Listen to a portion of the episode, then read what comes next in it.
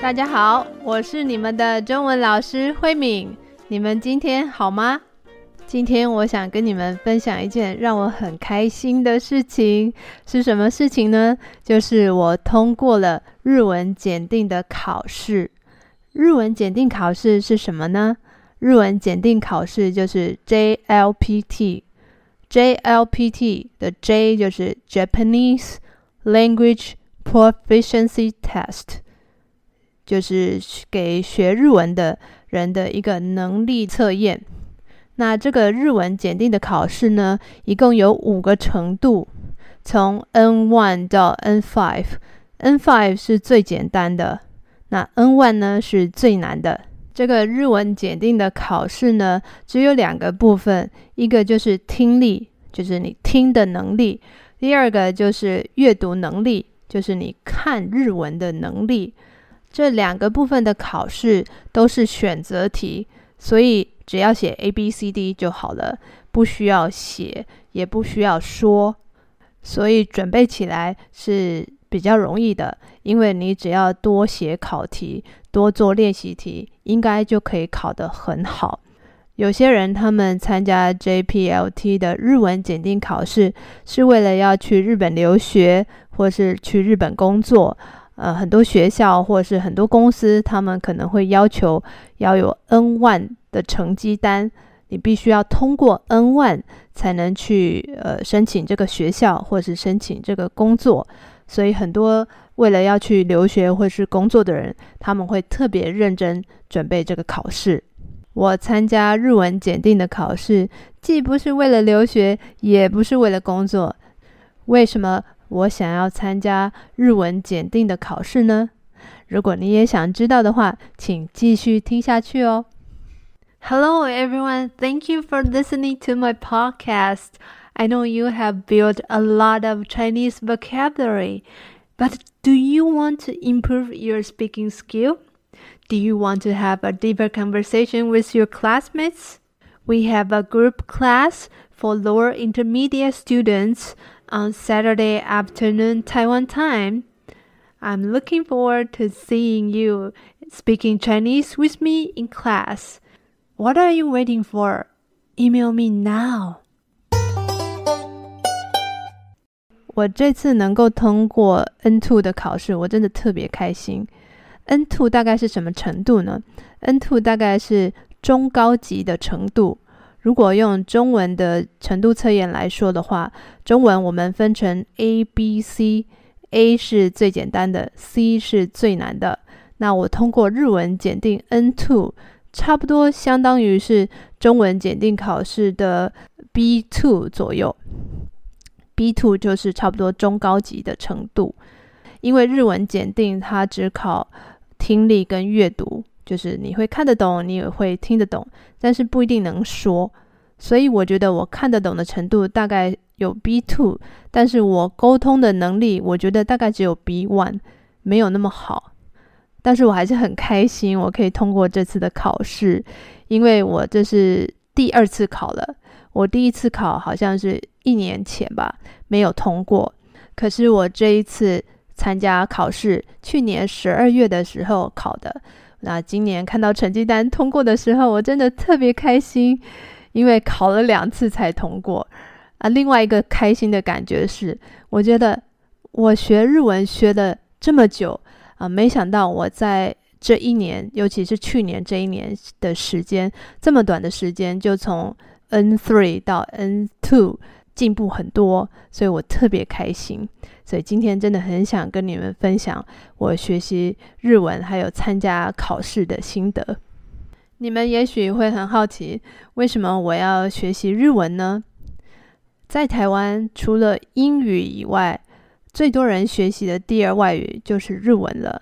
为什么日文在台湾这么受欢迎呢？因为日本是离台湾最近的国家。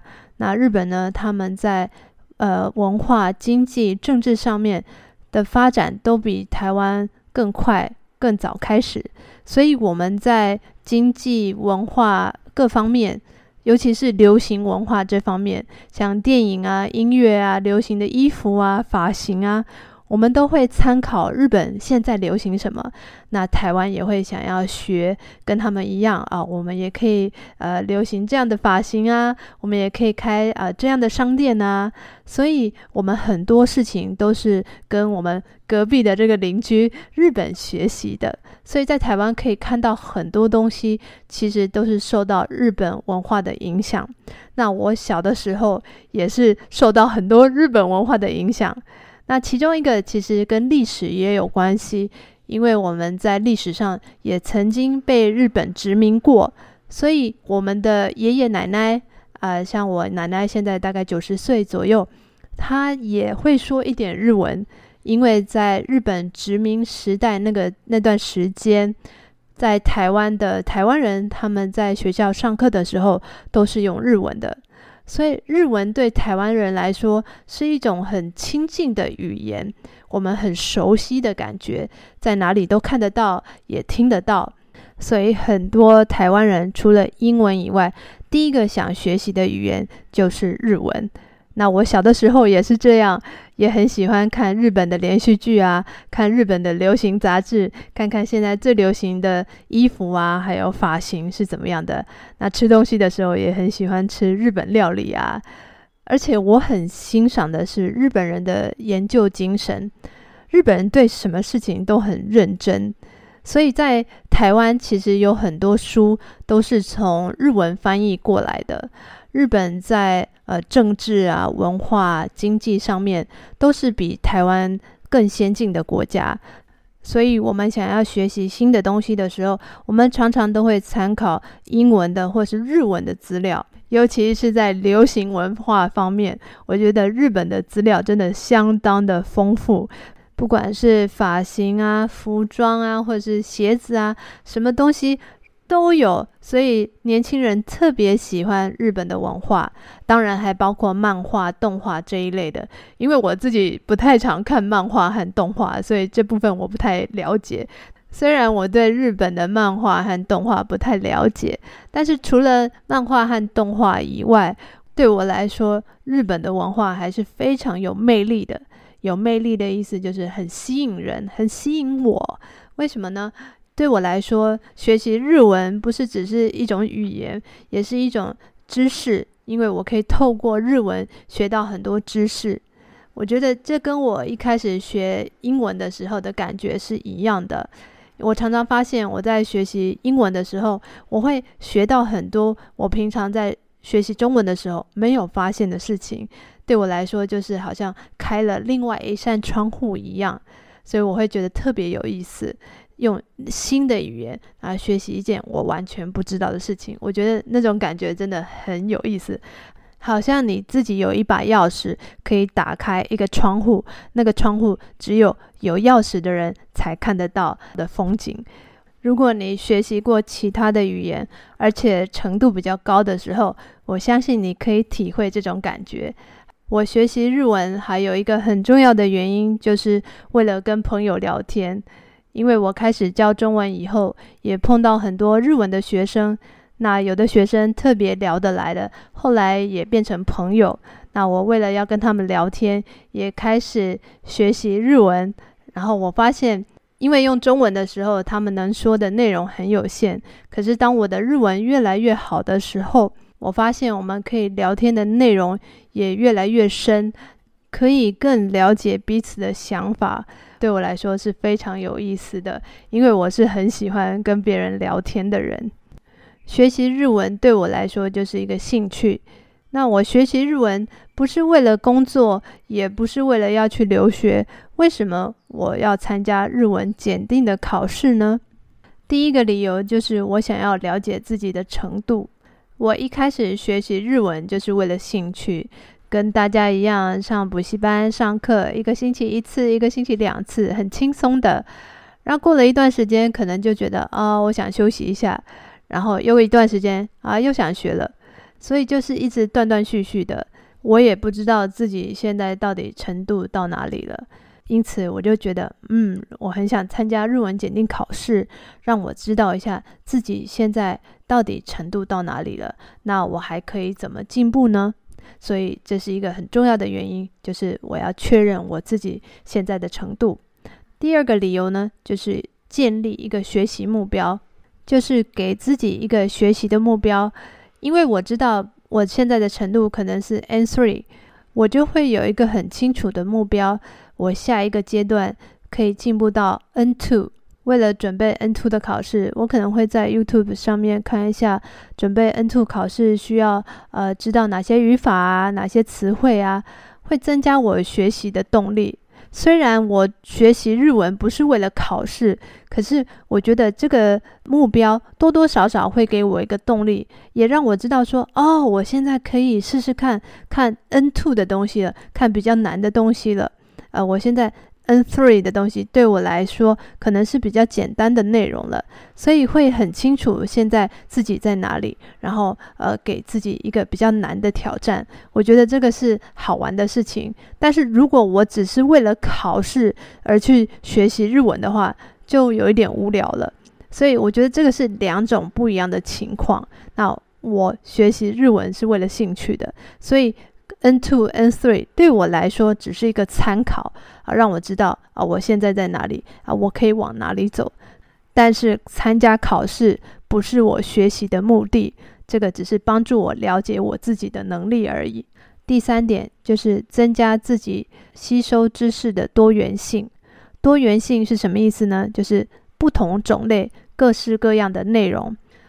我平常在上一对一的日文课的时候，常常都跟老师聊自己的生活，聊自己有兴趣的事情。